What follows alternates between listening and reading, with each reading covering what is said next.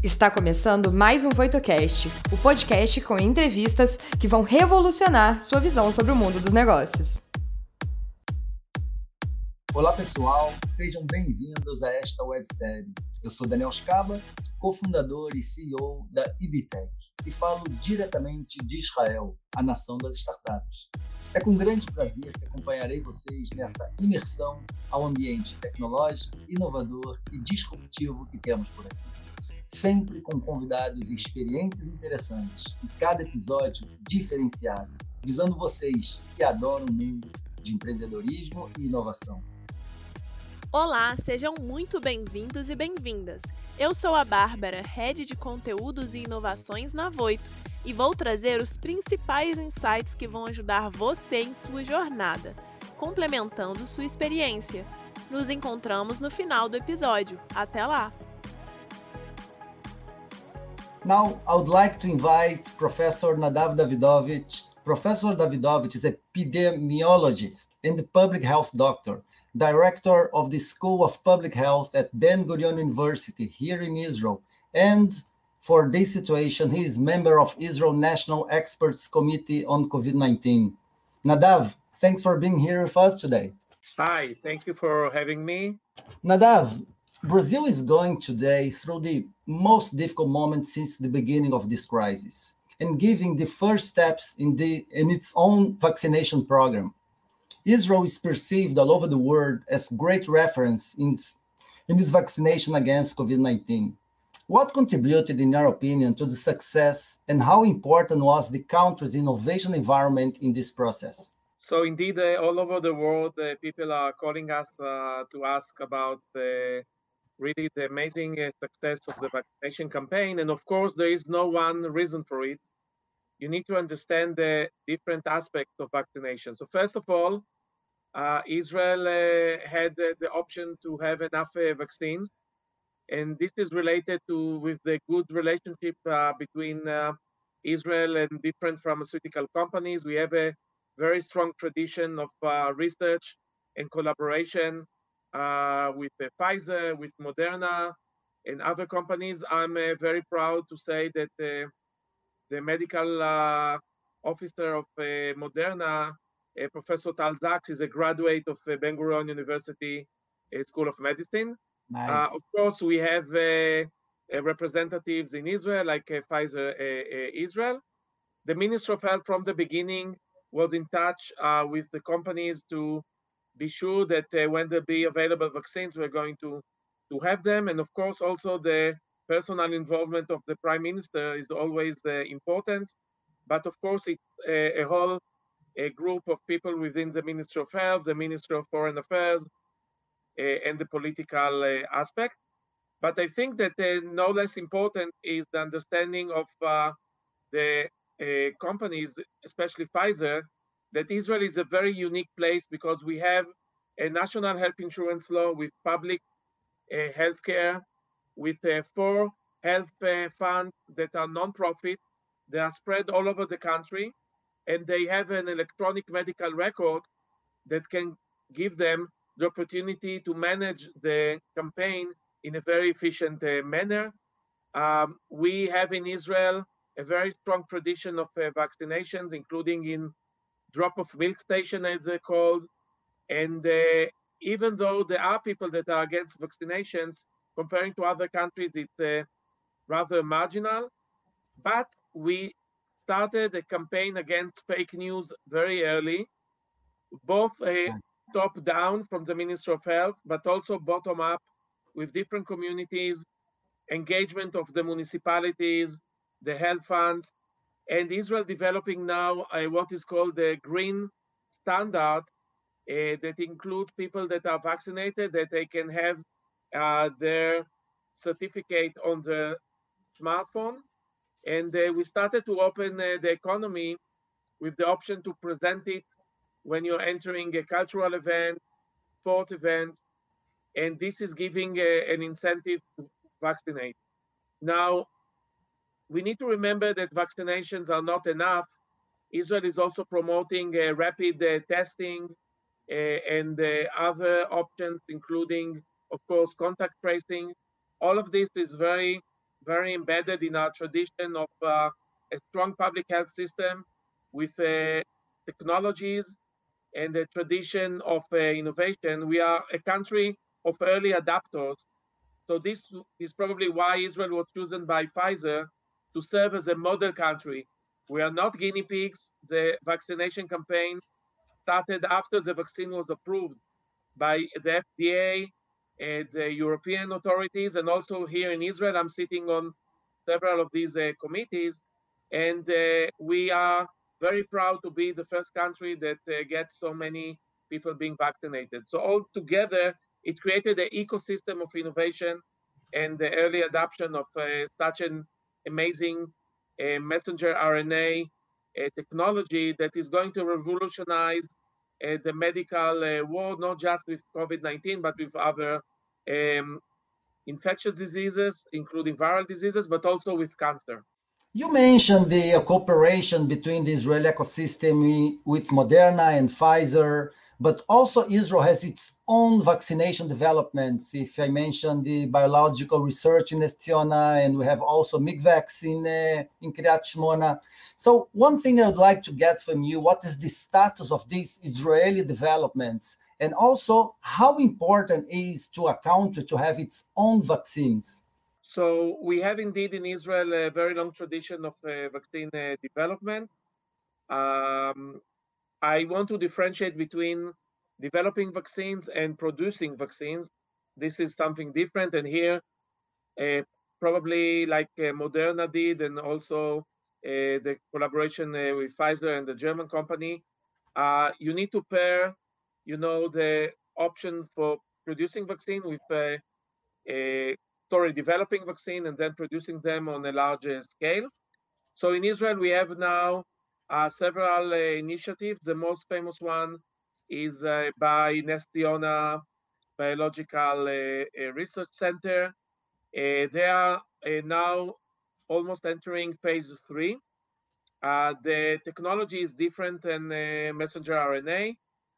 it's actually using a vehicle, another a non-pathogenic uh, virus, and then you're introducing there by um, molecular biology the necessary uh, genetic material so the virus can enter into the cells and like uh, with other vaccines giving you the spike protein this is the most important one so antibodies can be uh, produced uh, although israel is now uh, very advanced in the vaccination campaign, I still think it's very important that Israel will keep its uh, option for producing vaccines.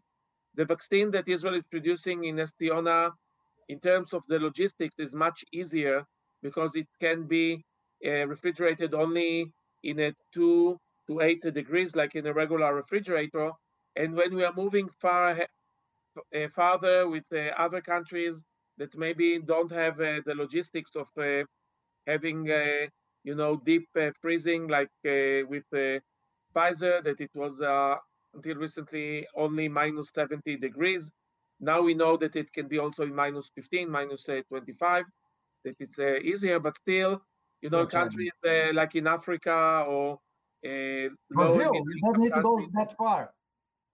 Yes, so we'll need other vaccines, and this is important to produce uh, other options in order not to have uh, you know everything just in uh, uh, something that maybe would be more difficult for other countries to do. So I'm very happy that Israel is moving ahead also with this option.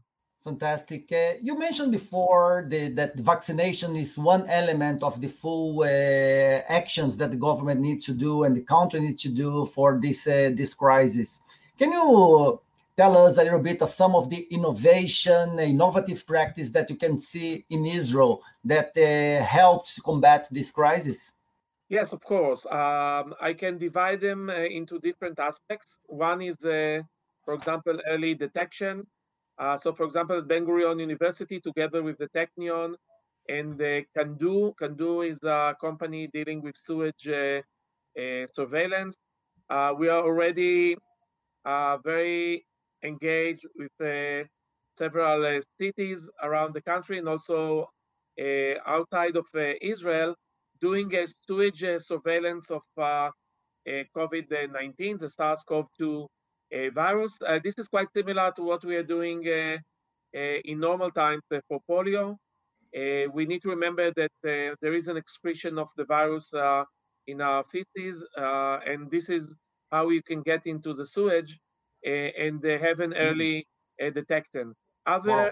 detection. Other options are breathing tests that can be, you know, inside. Uh, this is also promoted in uh, Ben Gurion University and in other uh, university. There are other uh, uh developments regarding protection, such as the special masks that are, you know, for long-term use and are antiviral. and of course, there are the other developments, such as for treatment, Hadassah Medical Organization and other institutions are dealing with clinical trials that are based on serum or antibodies or other options.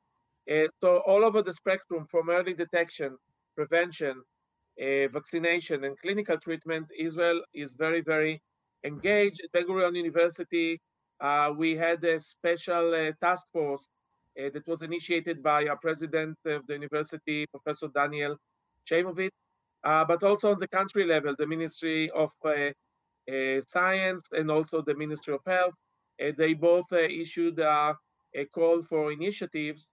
Um, by the way, can be also about community resilience, not just about the biological aspects.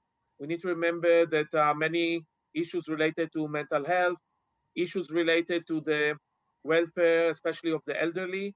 So there are interesting technologies how to keep the elderly people not being alone uh, because the mental health aspects are also very very important.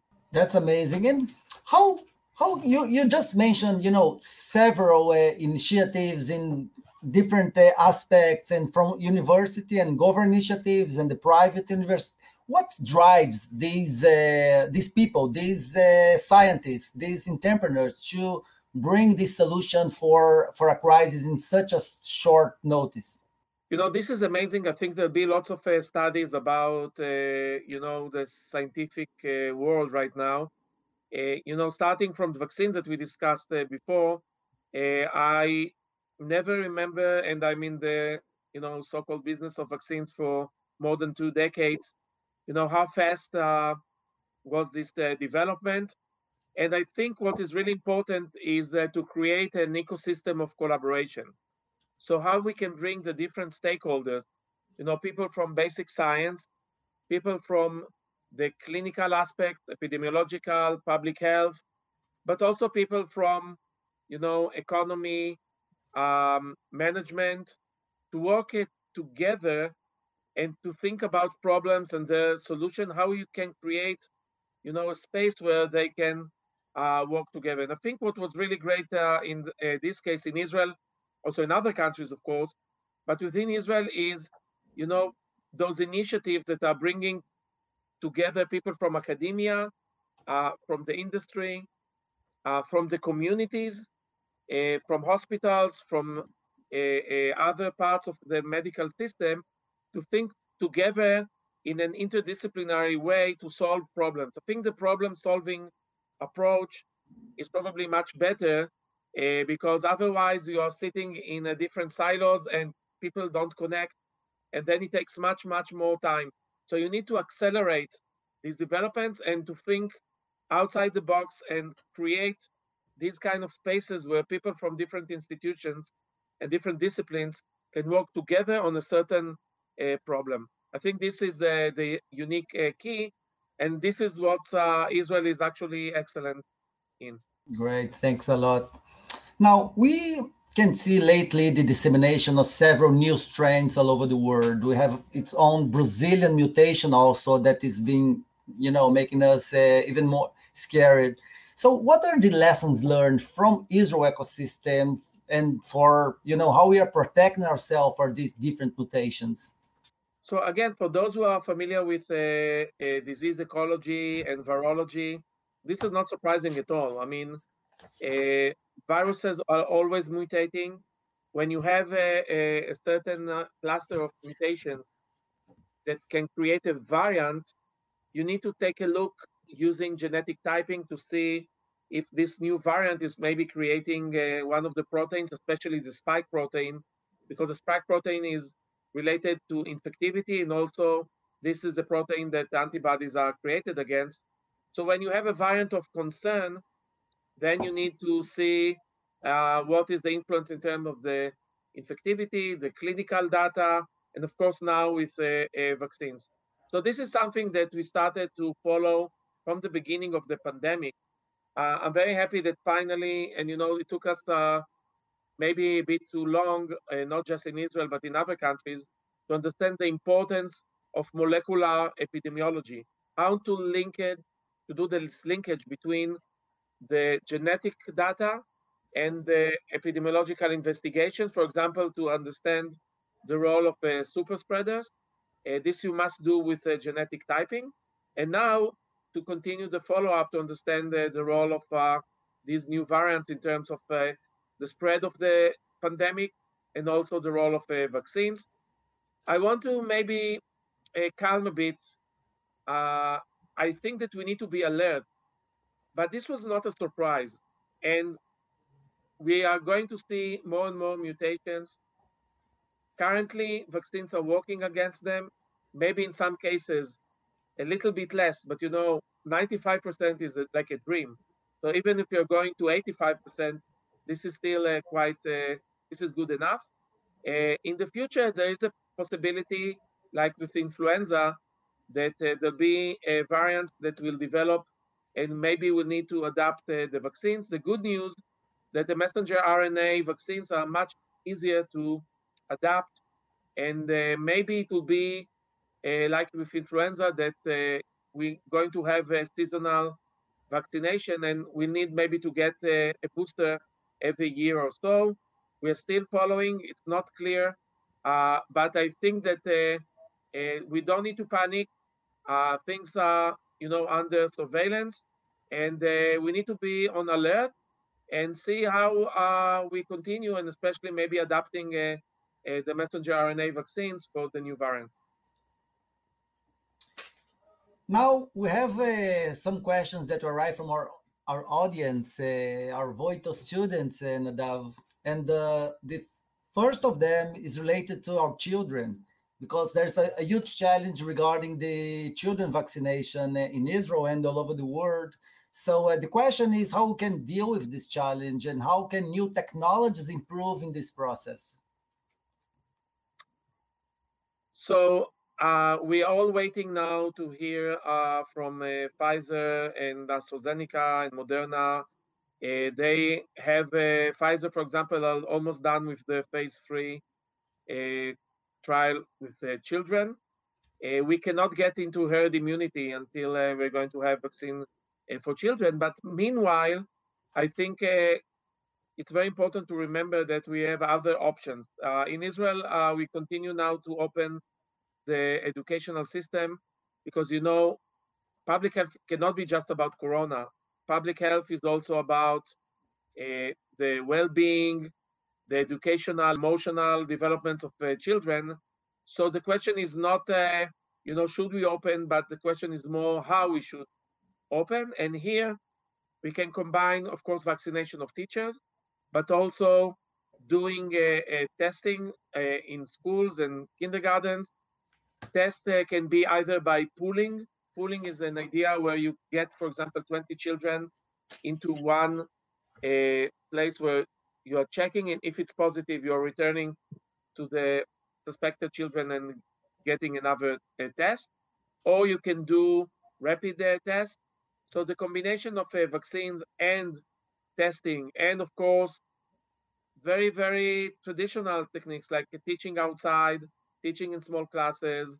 Um, I think that, uh, like in many other um, instances, we are now rethinking the education system about uh, using of uh, online teaching, hybrid systems, and maybe you know this can uh, give us new ideas for uh, several reforms that I think were needed a long time ago. Thanks a lot. Another question that arrived is related to how we could leverage the Israel experience uh, to Brazil. How we could how we could generate a cooperation be between these two countries and and bring all this experience and and in some in some way a success of Israel in this combat to this uh, pandemic to Brazil. So I think first of all, uh, what is most important is to have a, a true dialogue uh, to bring uh, around the table uh, different people, different experts from different fields, and to see, you know, how we can collaborate. I'm sure that Israel can learn a lot from the Brazilian experience, and Brazil can learn from the Israeli experience. And uh, finally, uh, when you're sharing information, uh, this is very important. Um, I think that on the other hand, we should remember that things cannot be just copy paste. I mean, every country has its own uh, tradition, uh, its own uh, system, healthcare system. So we need to be careful because sometimes when you're adapting even a very successful uh, in, uh, example, like uh, you know the vaccination campaign in Israel, it cannot be just copy paste. You need to see you know what is relevant, what is not relevant, and I think that again breaking the walls between different institutions and disciplines and collaborating, meaning how you can give incentives for such collaborations. This is probably the most important uh, uh factor. Uh, and I know that there's excellent relationship on the political level between Israel and Brazil, also in terms of scientific exchange. So we need to see how this is more sustainable and how we exchange ideas and information thinking, you know, what is the, you know, uh, uh, strongest point in one system and another one, and uh, learning from each other. You just mentioned uh, sharing information and learning from the different experience, and we actually saw during this uh, crisis uh, cooperation and collaboration all over the world that we haven't seen before. Do you think that we are entering a new era of sharing and collaboration all over the world?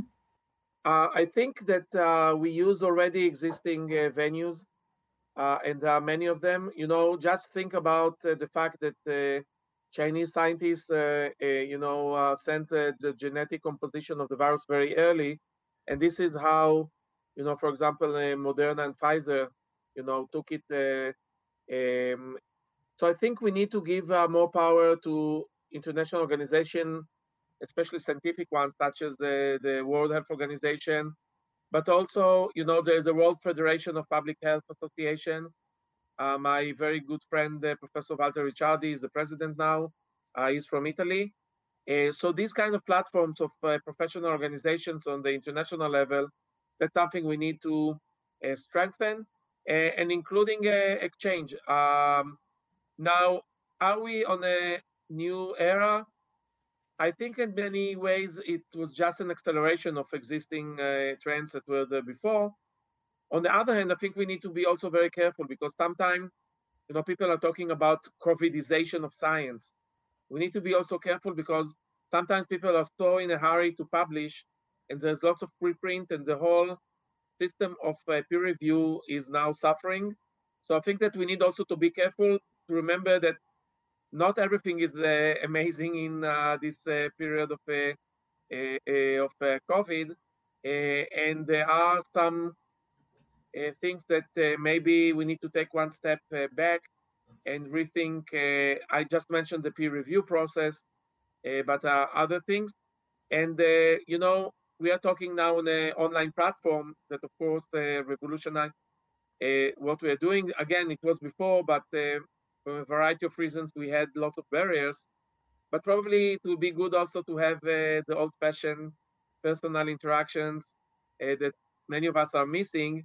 So probably doing the right mix, you know, the hybrid way, and how exactly to do it, that's something that we still need to learn. Nadav, thank you so much for sharing your knowledge, your experience for our audience. As I mentioned to you before, uh, before start the recording, I see you many times in the Israel news, and every time that I see you, it makes me calm. You bring your knowledge, your experience, uh, and I hope that you you brought some uh, of this knowledge to the Brazilian audience and bringing hope to them in this very, very, very tough period. Nadav, thank you so much. Thank you so much uh, for your kind words. And uh, again, uh, you're right. It's a, it's a question of solidarity. I think uh, that's uh, what we need to bring uh, right now, and it's in our hands. Thank you so much. E agora, eu gostaria de convidar novamente a nossa Bárbara para mais alguns recados. Olá, pessoal, tudo bem? Ó, já estou aqui com vários insights bem legais sobre essa live. Anotei tudo aqui no meu caderninho.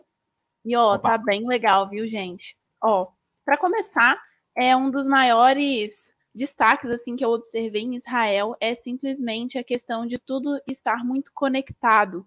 Então, todas as etapas ali, seja vacinação, seja prevenção, seja qualquer coisa que seja ligada ao corona, né? Tudo que está ligado ali a, a, essa disseminação é, foi estudado e foi identificado para que todas as etapas fossem muito bem descritas e controladas. Então, não é apenas a vacinação, mas também tudo que está ao redor e que pode também proporcionar de alguma forma que afete né, essa vacinação ao final. E além disso, é claro, a questão de a tecnologia. Achei muito legal também que ele comentou sobre todos os âmbitos estarem muito bem conectados. Então, sejam a comunidade acadêmica, seja a comunidade pública mesmo, as pessoas, seja a comunidade da saúde, todas essas comunidades se juntaram em prol de realmente fazer a diferença. Então, esse trabalho em conjunto, essa questão mais unida, foi o que proporcionou de fato também essa agilidade, essa rapidez. E também a questão de realização de testes, igual eu comentei, todas as etapas estarem muito bem definidas, então, não é simplesmente vacinar, é também prestar atenção se a, a população está sendo vacinada, se a população está sendo testada, como que está o controle em cada um dos níveis. E aí achei muito interessante também ele falando, né, quando a gente perguntou sobre o fato das crianças. E aí ele comentou que a pergunta não é, é quando, será que vamos reabrir a economia? Será que vamos voltar? Não, a pergunta é como vamos fazer para voltar? Então, quais ações a gente pode fazer para garantir que isso realmente seja de fato mais seguro para a população. E aí, muito interessante também a questão da tecnologia mesmo, a forma como Israel também tem os seus próprios planos com relação aos desenvolvimentos e também se preocupa com esse âmbito, né? Então, realmente adequar todos esses essas diversas variáveis em prol de realmente trazer um resultado mais duradouro e que realmente, de fato, vai impactar a população. Então, assim, foi uma live completíssima. Achei muito interessante falar sobre esse tema, Daniel. Maravilha, Bárbara. Obrigadíssimo para você. E, novamente, obrigado pelo Nadav Davidovich, com realmente uma, uma figura muito, muito importante, especial aqui em Israel. E eu queria agradecer mais do que tudo a vocês, pessoal. Obrigadíssimo por ter nos acompanhado nessa live. Um abração, tenha uma ótima semana. O que você achou do episódio de hoje? Não se esqueça de dar o play no próximo e nos seguir na sua plataforma de podcasts favorita para não perder nenhum episódio novo. Ah, você também pode nos seguir nas redes sociais. Os links estarão na descrição desse episódio. Nos vemos em breve. Até lá!